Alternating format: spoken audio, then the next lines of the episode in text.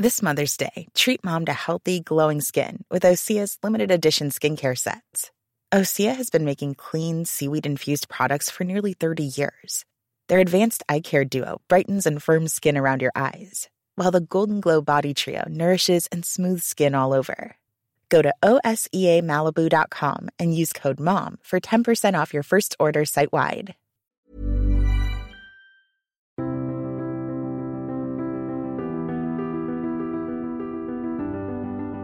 Bonjour et bienvenue pour ce nouveau podcast de conflit. Notre dernier numéro euh, en kiosque consacre tout un dossier à la Syrie. 11 ans après la descente aux enfers de ce pays phare du monde arabe, vous trouverez un dossier complet et nuancé avec notamment des entretiens, dont celui du vice-ministre syrien des Affaires étrangères et de l'ancien ministre euh, ambassadeur néerlandais en Syrie.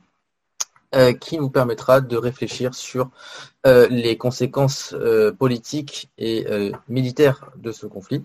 En quoi peut-on affirmer que le président Bachar sort gagnant de ce carnage fort du soutien irano-syrien, pardon, russo-iranien? Vous pouvez également procurer notre hors-série consacrée à l'armée de terre, qui est également disponible. Mais si vous souhaitez nous soutenir et nous aider à vous proposer davantage de contenu, nous vous invitons à vous abonner en vous rendant directement sur notre site revueconflit.com. Je reçois aujourd'hui Clément Terme, grand spécialiste de l'Iran contemporain, expert de la politique étrangère de l'Iran depuis la révolution islamique. Clément Terme, bonjour. Bonjour. Vous êtes euh, Clément Terme, chargé de cours à l'Université Paul Valéry de Montpellier et à Sciences Po Paris. Euh, on ne compte plus vos, vos, entretiens, euh, vos sollicitations dans divers médias, mais surtout vous êtes connu pour votre thèse euh, consacré à l'histoire des relations entre euh, l'Iran et l'Union soviétique. Je rappelle votre dernier ouvrage, L'Iran et ses rivaux entre nation et révolution, paru aux éditions Passé Composé en 2020.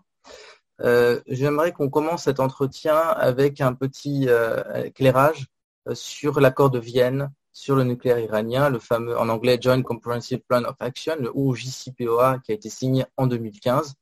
Pouvez-vous nous rappeler les termes de cet accord? Et quel a été le coût pour l'Iran, pour les Occidentaux et euh, la position, comment évolue la position des principaux acteurs intéressés à l'aune des derniers bouleversements en cours euh, en Ukraine? Merci Tigran pour, cette invitation. Je, suis très heureux de, participer à ce podcast. Donc sur la question de, l'accord sur le nucléaire iranien de, 2015, il faut préciser que juridiquement, euh, il continue à exister, mais politiquement, n'a pas, euh, disons, euh, contribué finalement à une réduction des ambitions nucléaires iraniennes. Donc la principale surprise, euh, c'est que la violation de, l'accord n'est pas venue de la République islamique d'Iran, alors que tout l'accord avait été construit en prévision d'une possible violation par la République islamique d'Iran, elle est venue de l'administration Trump. Donc c'est vraiment un accord qui est devenu le premier point à souligner une question de politique interne aux États-Unis. Donc au-delà de, ses mérites, c'est-à-dire de limiter les ambitions nucléaires euh, de l'Iran en échange euh, d'une euh, levée partielle des sanctions économiques américaines, la première leçon, c'est que depuis les négociations sur le nucléaire donc, qui ont lieu entre 2013 et 2015, cette question nucléaire iranienne est devenue une question polémique aux États-Unis entre les démocrates et les républicains. Donc c'est un enjeu qui va au-delà de la question nucléaire iranienne et les autres acteurs euh, ont montré que finalement, euh, il n'avait qu'un rôle euh, secondaire à, jouer. sa réalisation, un possible retour à, l'accord aujourd'hui, dépend de la volonté politique des États-Unis. Donc qu'il s'agisse des Européens qui s'efforcent de se présenter comme la plateforme finalement de négociation en l'absence de relations diplomatiques depuis 1979-1980 euh, entre les États-Unis et la République islamique d'Iran. Euh, au-delà de la plateforme, les Européens sont marginalisés. Donc ça, c'est la première leçon, puisqu'ils n'ont pas pu résister aux sanctions extraterritoriales américaines. La Russie et la Chine sont des acteurs centraux, euh, puisque eux peuvent résister aux sanctions économiques extraterritoriales des États-Unis, mais en même temps ont une politique globale qui va au-delà d'une alliance simple avec la République islamique d'Iran. Donc euh, leur politique euh, est notamment un rapprochement avec les rivaux de l'Iran, donc les États arabes du Golfe Persique et, Israël, les conduit aussi à avoir une position d'équilibre et donc ne prennent pas forcément parti dans, dans cette controverse, dans cet affrontement entre l'Iran et les États-Unis. Et la dernière leçon, je dirais, c'est que finalement, négocier seulement le dossier nucléaire est certes une condition nécessaire pour la désescalade régionale, mais non suffisante, euh, puisqu'on voit aujourd'hui, alors qu'on dit qu'on est proche d'un nouvel accord, euh, une escalade régionale, notamment entre euh, la République islamique d'Iran et Israël, et entre les proxys iraniens comme les Houthis, par exemple, les Émirats arabes unis et l'Arabie saoudite, avec des attaques sur les installations énergétiques saoudiennes récurrentes, plusieurs dizaines au cours des derniers mois, qui montrent qu'il n'y a plus de lien, il y a une déconnexion entre le, le processus de négociation nucléaire et euh, un apaisement des tensions militaires dans la région. Donc ça, c'est quand même un héritage euh, de l'administration Trump mhm. qui a réussi à déconnecter ces deux aspects qui étaient centraux euh, dans la décision des Occidentaux de négocier sur le nucléaire. On reviendra sur cette escalade, mais avant tout, rappelons que effectivement, les États-Unis ont quitté l'accord nucléaire sous Trump en 2018 et que là, force est de constater que la nouvelle donne provoquée par euh, le conflit, l'invasion russe de l'Ukraine, euh, provoque un rapprochement des États-Unis vis-à-vis de l'Iran. On a vu les, les Américains, comme ils ont fait avec les Vénézuéliens, euh, donc entamer un processus de normalisation, en tout cas de, de rapprochement. Est-ce que les Américains sont en état de réintégrer cet accord? Et jusqu'où ils peuvent aller en termes de concessions? Parce qu'on a entendu que la partie iranienne demandait notamment, je crois, la levée de la liste sur la liste du terrorisme des organisations terroristes des, des passes des gardiens de la révolution. Donc, à votre avis, quelles sont les lignes rouges? Jusqu'où peuvent aller les États-Unis? Jusqu'où peuvent aller les Iraniens en termes de, concessions mutuelles? Oui, il y a cette priorité de, l'administration Biden aujourd'hui euh, qui, euh, euh, qui donne un intérêt stratégique nouveau à un nouvel accord sur le nucléaire, parce que un nouvel accord permettrait le retour dans quelques semaines, quelques mois, d'au moins un million de barils jour de pétrole sur le marché pétrolier international, ce qui serait extrêmement positif dans un contexte de tension très forte avec la Russie.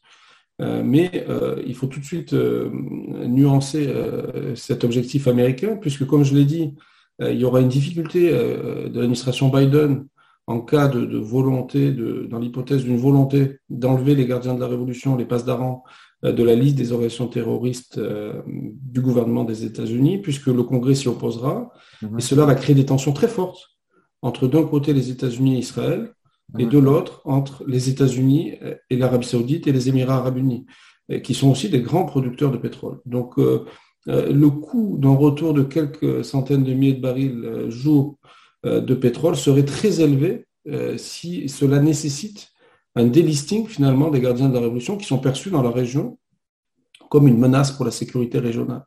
Donc il y a vraiment euh, un intérêt contradictoire des États-Unis. D'un côté, vouloir se rapprocher des anciens adversaires, mais au prix de mécontenter les alliés historiques des États-Unis.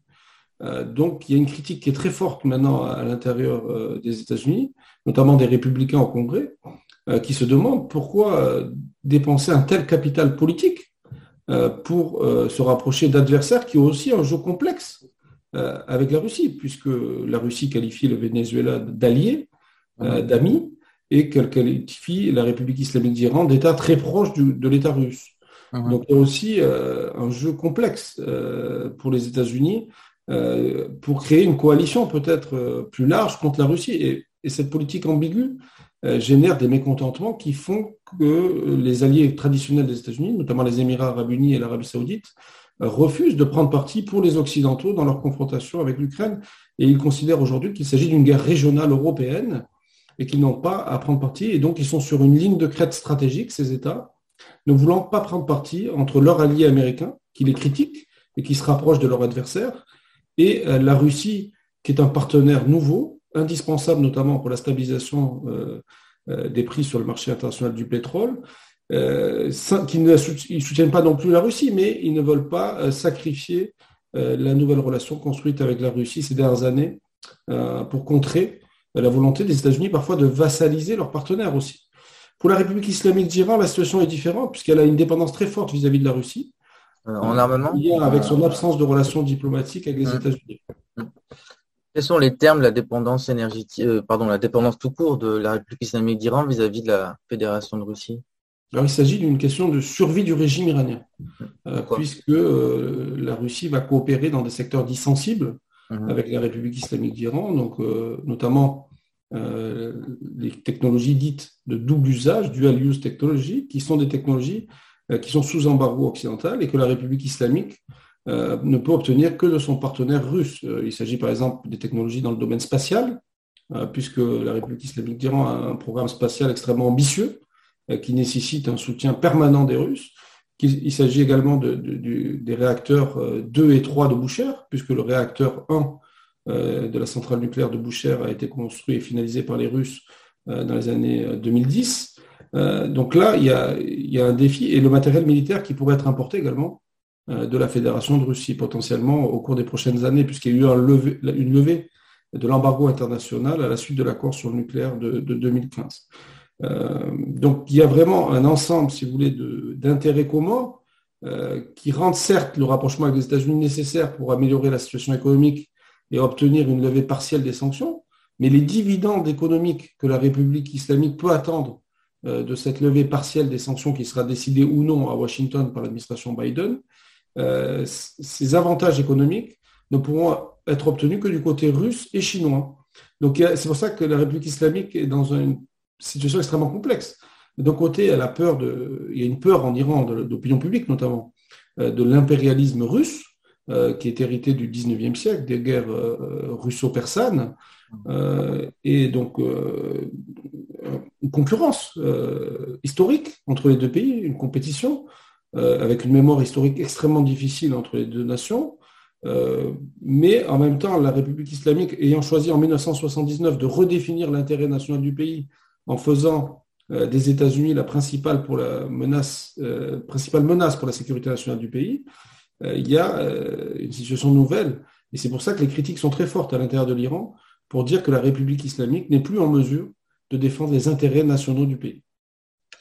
Et euh, alors pour ce qui est de la Chine, euh, c'était il y a quelques années de ça, récemment, les Chinois et les Iraniens ont signé un accord important, une coopération économique, euh, énergie, pétrole contre infrastructure.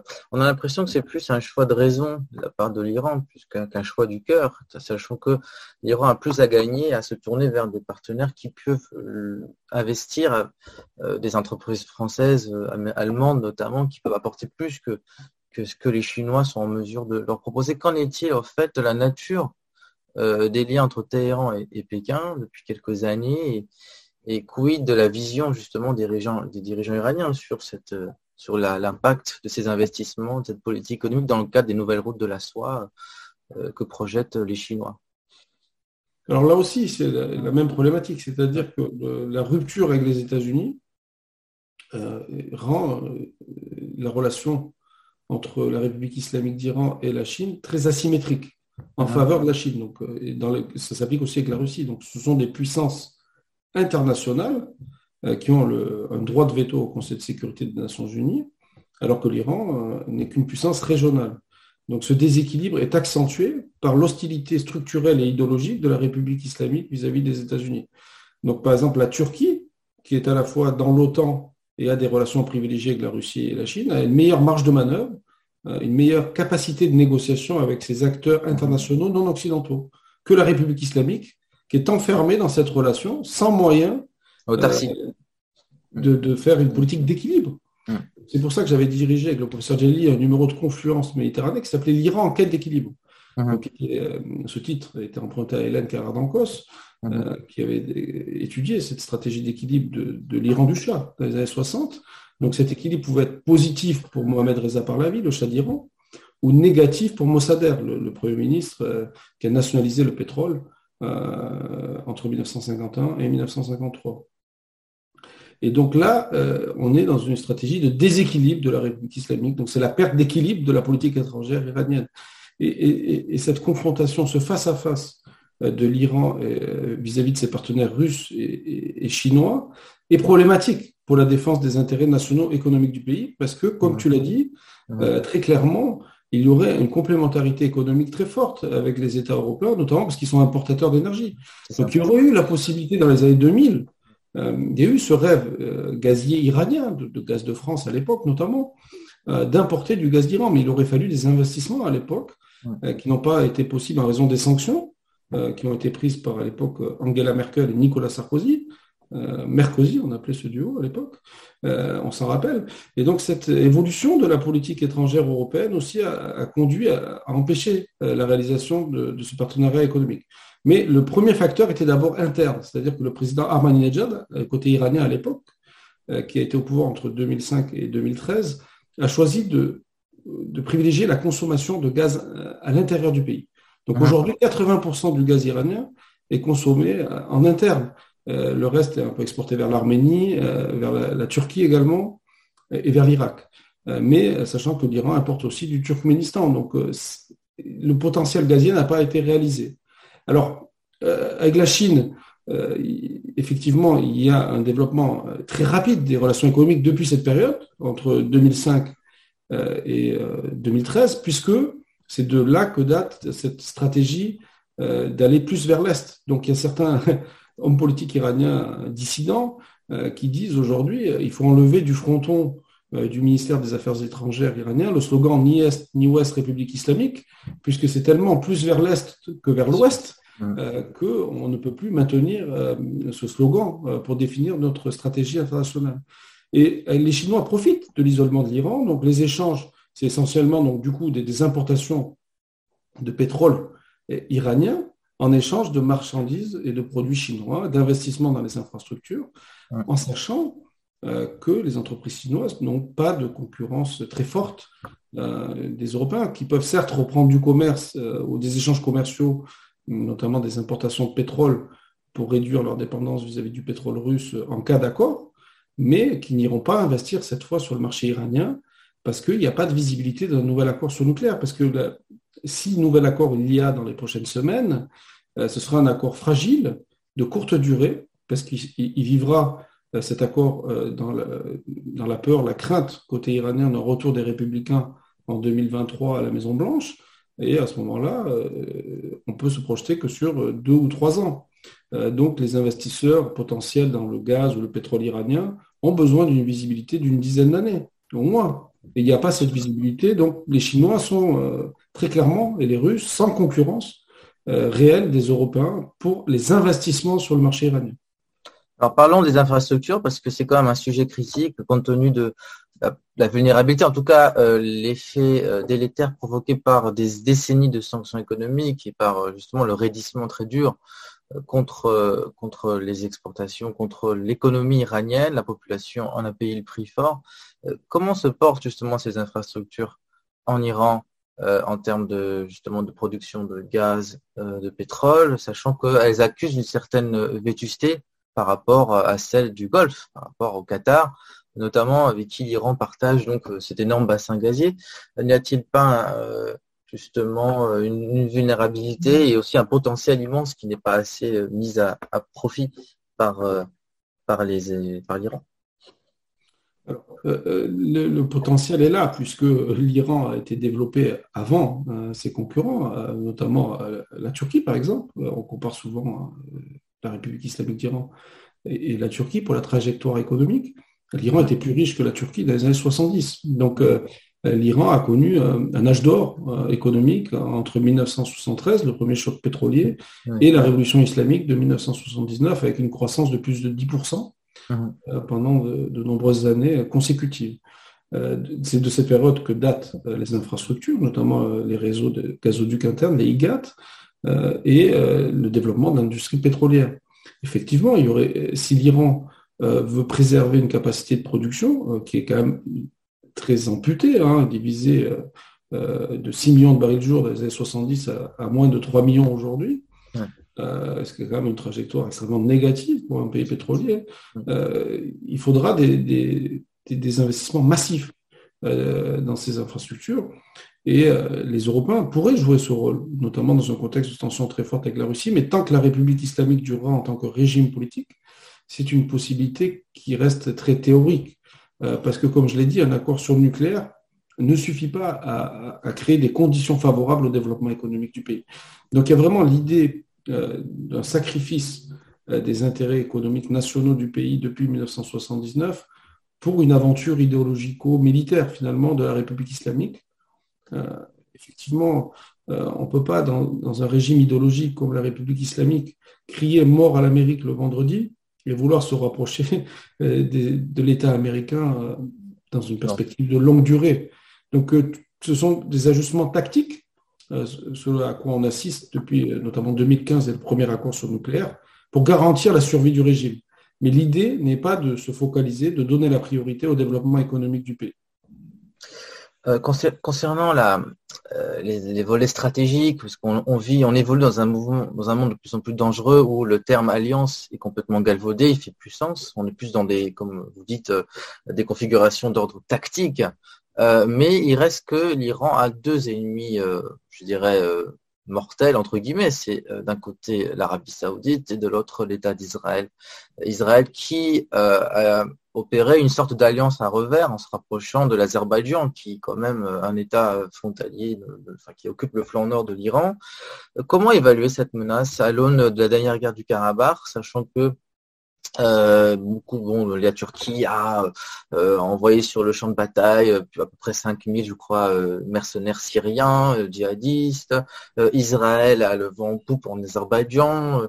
Donc, comment l'Iran perçoit cette, cette menace et, quelles sont les, les, incidences de cette nouvelle donne provoquée par le conflit du Karabakh dans sa politique étrangère depuis la fin 2020 Alors, il y a d'un côté un discours de victimisation euh, du fait de l'encerclement, euh, notamment par les, euh, les, les, services de renseignement israéliens, donc qui sont présents au, Kurdistan. On a vu récemment des attaques de missiles des gardiens de la révolution sur des cibles qui sont, selon la République islamique d'Iran, des, cibles israéliennes.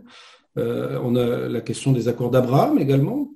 ça, c'est pour le, le, sud du pays, dans le golfe Persique. Bahreïn. Présence israélienne maintenant à Abu Dhabi, notamment. Mhm. Euh, et effectivement, euh, comme vous le soulignez, euh, au nord, et donc une présence en Azerbaïdjan et des accusations très précises sur le vol des archives nucléaires, notamment par les services de renseignement israéliens, qui auraient été opérés depuis le territoire de l'Azerbaïdjan post-soviétique. Mhm. Donc il y a vraiment une paranoïa sécuritaire du régime, qui est une réalité, euh, il y a aussi euh, du côté de l'opinion publique un, sentiment de déclassement, voire de déclin euh, de la nation iranienne, puisque l'Azerbaïdjan est un pays quand même de petite taille en comparaison de l'Iran, et ce pays se permet de défier l'Iran sur sa frontière nord, et l'Iran ne peut pas rétorquer du fait de cette ghettoisation de sa politique étrangère euh, en lien avec son hostilité idéologique avec les États-Unis et son rejet de l'existence d'Israël. Euh, puisque historiquement, euh, à l'époque du Shah notamment, même si l'Iran n'avait pas des relations diplomatiques complètes avec l'État d'Israël, il y avait un consulat iranien à Tel Aviv, et on était dans une situation d'entente pragmatique entre l'Iran et Israël contre les États arabes radicaux comme l'Égypte de Nasser par exemple. Donc aujourd'hui, la République islamique, la principale innovation sa stratégie internationale a été ce rejet de l'existence d'Israël. Et ce coût euh, est immense. Donc, euh, il y a vraiment un sentiment de, déclin aussi au Caucase, euh, en lien avec ce facteur israélien, mais aussi de cette dépendance vis-à-vis de la Russie. En fait, le changement de position iranien en 2020 est lié au changement de position russe également. On, observe depuis 1991 un alignement de la politique étrangère de la République islamique sur les intérêts russes dans l'ancien espace soviétique. Parce que, comme je l'ai souligné déjà, la, confrontation avec l'Occident et avec les États-Unis idéologiques conduit à un pragmatisme beaucoup plus grand, une réelle politique vis-à-vis de la Russie et de la Chine. Et donc, l'Iran est obligé de prendre en considération les intérêts russes. Donc, se retrouve à défendre les intérêts russes, qu'il s'agisse par exemple aujourd'hui euh, de la guerre d'Ukraine, très dramatiquement, ou euh, de la guerre du Karabakh, où l'intérêt national de l'Iran serait aux côtés de l'Arménie. Euh, ça a été toujours la position historique. Euh, de l'Iran, et euh, où finalement, pour des considérations géostratégiques globales, euh, partenaires avec la Russie et d'Israël, on se retrouve dans une diplomatie quand même qui est de moins en moins indépendante. Et ce qui était pourtant le slogan de la République islamique, d'émerger comme une puissance indépendante. Et l'exemple du Karabakh montre une nouvelle fois qu'on est passé de la dépendance vis-à-vis -vis des États-Unis à l'époque du Shah à la dépendance vis-à-vis de la Russie et de plus en plus vis-à-vis de la Chine aujourd'hui. Oui, à ça s'ajoute le fait que un coup d'œil rapide sur la carte suffit pour comprendre que l'Iran est plus que jamais une citadelle assiégée.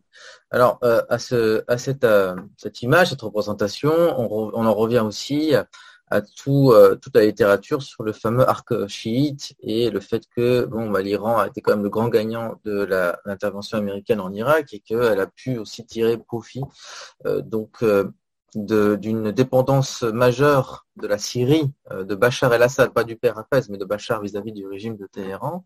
Alors première question, nous avons travaillé sur le justement le, sur la Syrie dans le dernier conflit.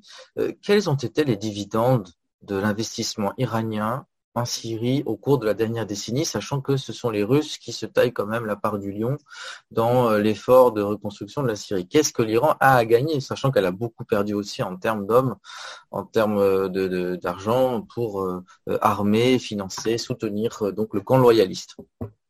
Alors, il y a ce qu'on appelle le, corridor stratégique, parce que là, c'est un, un, concept géopolitique euh, qui est lié finalement à une simplification quand même.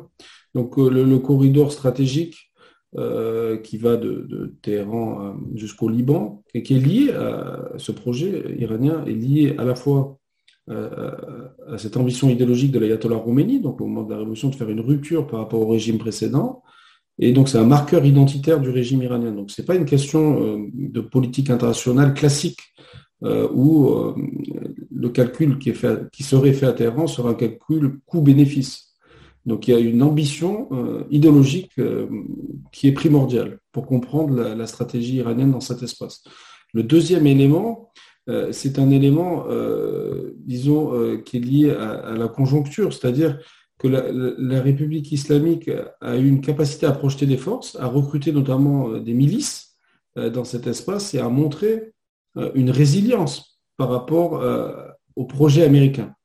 Et donc ça, c'est l'aspect, ce qu'on pourrait appeler réactif, donc de défi à l'ordre hégémonique américain euh, au Moyen-Orient. Et dans le langage de la République islamique, c'est l'ordre israélo-américain, effectivement. alors là, on voit que l'axe de la résistance, parce que c'est le mot qui est utilisé à Téhéran, répond à l'axe du mal de W. Bush de 2002. Donc c'est depuis cette époque euh, qu'on conceptualise cette présence iranienne selon cette, euh, cette, étymologie finalement.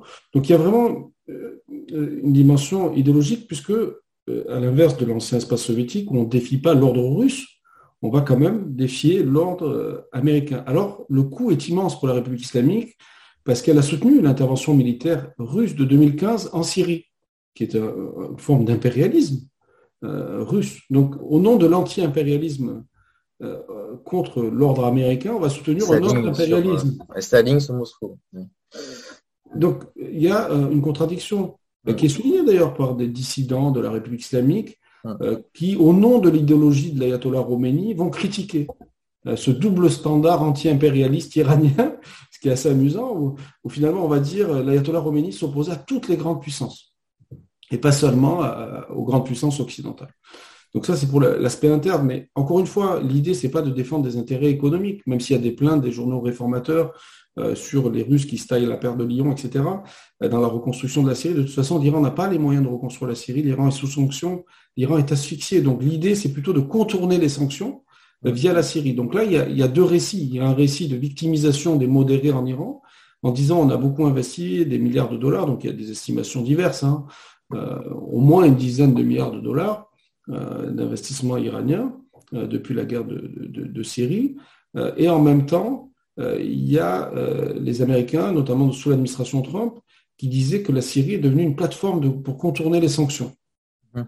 Donc, les proxys sont aujourd'hui pour l'Iran, depuis la, la, politique de pression maximale, à la fois un investissement, mais aussi un outil pour survivre économiquement et pour euh, être capable euh, de briser l'embargo euh, américain. Alors très bien, on a eu la visite hier, je crois, du ministre iranien des Affaires étrangères, Hossein Hamid Abdullahian, à Beyrouth, pour la deuxième fois en l'espace de cinq mois. Cette, cet interventionnisme, cette présence iranienne au Liban est concomitante aussi par le retour de l'Arabie saoudite au Liban. Euh, je voulais savoir comment est perçu le Hezbollah libanais dans euh, l'opinion iranienne. Est-ce que c'est perçu comme un instrument au service du soft power iranien, de la place iranienne d'une part, ou c'est considéré comme un boulet euh, qui grève l'économie, le développement du pays, sachant que le Hezbollah libanais, contrairement à ce que beaucoup pensent, n'est pas forcément un instrument, une marionnette qui obéit aux ordres du, guide de la Révolution. Enfin, qu'en est-il de cette relation euh, fantasmée et puis de, ce que nous, savons euh, à ce sujet?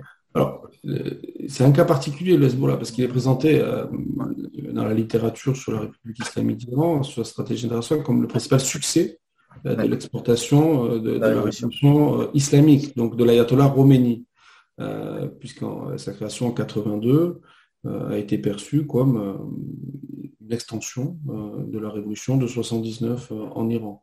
D'ailleurs, au Liban, on parle souvent de république islamique. On ne met jamais en avant l'identité persane de l'Iran. Donc il y a même un travestissement dans les médias en, arabe de la République islamique pour gommer l'aspect national iranien non, non religieux.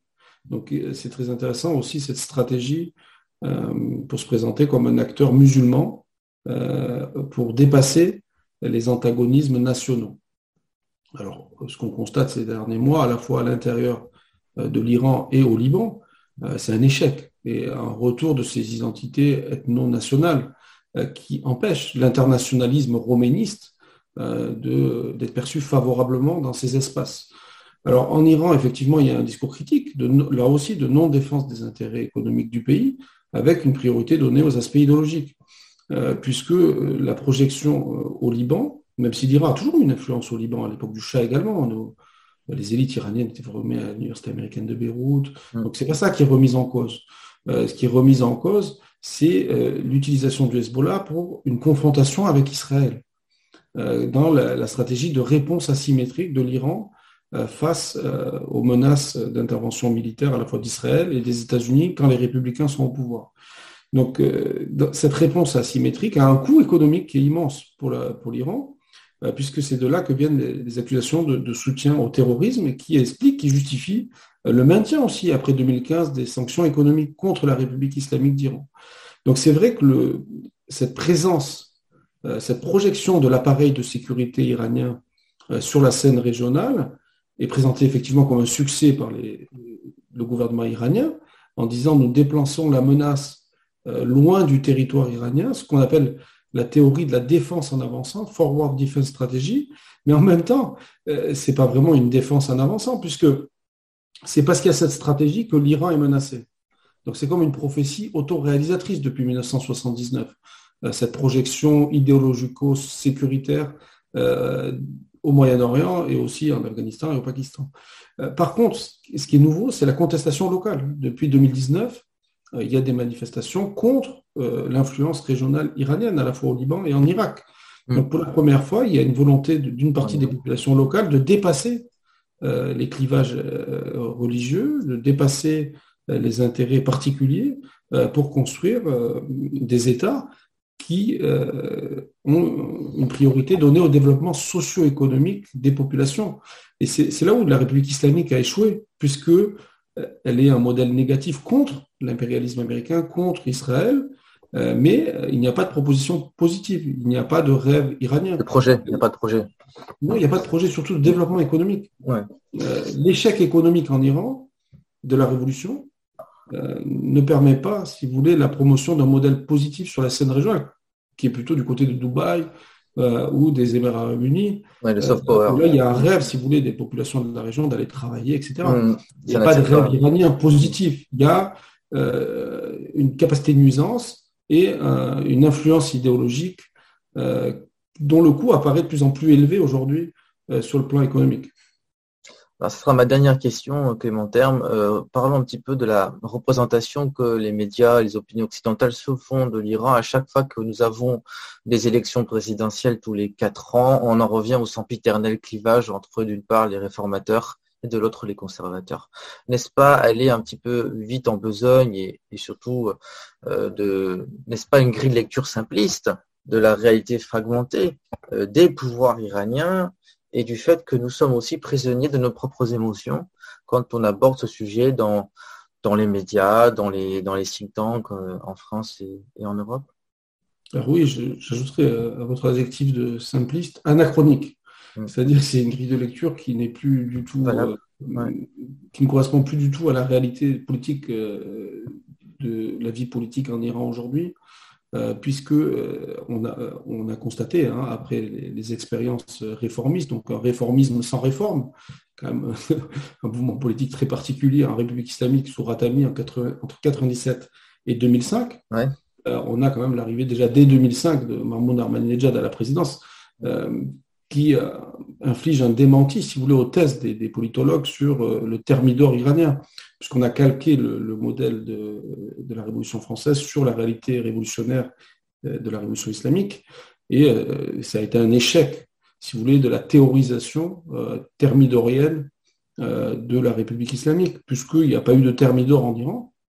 Au contraire, il y a eu une militarisation, voire une montée en puissance de l'appareil de sécurité, de ce qu'on appelle l'État profond iranien, et qui a rendu euh, cette euh, stratégie euh, d'alternance entre réformateurs ou modérés et conservateurs plus une stratégie de communication, si vous voulez, vis-à-vis de l'Occident, qui cherche son ayatollah Gorbatchev depuis les années 90, donc un ayatollah qui serait le Gorbatchev iranien. Alors pourquoi? Il y a plusieurs erreurs qui ont été faites d'analyse dans les think tanks occidentaux et dans la communauté, ce qu'on appelle les téhéranologues, donc les spécialistes, comme il y avait les kremlinologues à l'époque. il y a une communauté que, pour s'amuser, on nomme téhéranologues, et euh, donc qui ont, conclu euh, que euh, finalement cette division modérée conservateur ou, ou réformateur conservateur répond à la politique de la carotte et du bâton de l'Occident.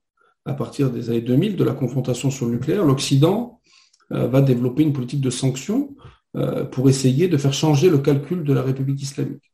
Et donc c'est cette théorie de carotte et de bâton qui, en réponse, qui est une manipulation, en fait, tentative de manipulation de la vie politique iranienne depuis l'étranger. Euh, la manipulation des ayatollahs va être réformateur, conservateur. Donc Rouhani va répondre, si vous voulez, à Obama et Raisi va répondre à Trump. Et donc, on est dans une manipulation, puisque finalement, la réalité du pouvoir n'évolue pas. C'est l'appareil de sécurité, l'État rentier, euh, qui a des intérêts à la fois sécuritaires, idéologiques et économiques. Et euh, là, il y a une très grande continuité sur ce côté-là. Mais c'est l'État visible, c'est ce qu'on appelle l'État visible, euh, cette alternance. mais finalement, je pense que l'Occident n'est pas naïf, mais simplement, c'est un habillage des stratégies d'ouverture vis-à-vis de la République islamique, puisque le dialogue ne fonctionne pas. Donc, au nom de la paix, il faut essayer de trouver un interlocuteur qui soit plus présentable euh, pour éviter la confrontation militaire euh, avec la République islamique. Et euh, c'est dans ce, récit, finalement, que s'inscrit le modéré iranien, qui va répondre à l'ambition pacifique de l'Européen qui refuse la guerre. Donc, pour contrer la théorie de l'option et la rhétorique de l'option militaire, on va développer cette rhétorique du modéré. Pourquoi il n'y a pas eu d'ayatollah Gorbatchev Je conclurai là-dessus. Euh, d'abord parce que euh, les présidents soi-disant modérés ou réformateurs iraniens, qu'il s'agisse de Ratami ou Rouhani, n'étaient pas véritablement chefs de l'État. Le chef de l'État est Ali Ramenei depuis 1989 et ce poste n'a pas évolué. Donc la volonté de réforme ou de changement ne vient pas du plus haut sommet euh, de l'État iranien. Ensuite, l'idéologie de la révolution islamique, c'est l'idéologie de l'ayatollah Khomeini, n'a rien à voir avec le communisme. c'est une idéologie d'extrême droite identitaire euh, qui, en fait, euh, fait de la haine de l'Occident l'ADN du régime. Ah c'est pour ça que les volontés de diviser des démocrates américains, l'Iran et la Russie échouent, tout comme la surestimation de l'alliance entre l'Iran et la Russie, qui en font une alliance idéologique. C'est ni l'un ni l'autre. Donc là, on est face à l'échec de cette théorie de l'ayatollah Gorbatchev, mais on pense quand même que le régime iranien est un régime idéologique un jour, une solution sera trouvée, mais ce sera par, par les Iraniens eux-mêmes. Cette solution ne viendra pas des, Occidentaux. Ben, merci infiniment, Clément Terme, pour cet entretien euh, très riche, euh, passionnant. Je rappelle votre dernier livre, euh, L'Iran et ses rivaux, entre nation et révolution, paru aux éditions Passé Composé en 2020. Je rappelle aussi à nos auditeurs que Conflit organise en mai un voyage en Géorgie et en Arménie. Et pour ceux qui souhaitent connaître un peu le, le Moyen-Orient, nous proposons très prochainement un cours en ligne d'introduction à la géopolitique du Moyen-Orient, animé par votre serviteur. Bon, merci infiniment et, et à très bientôt. Merci. Merci. Merci.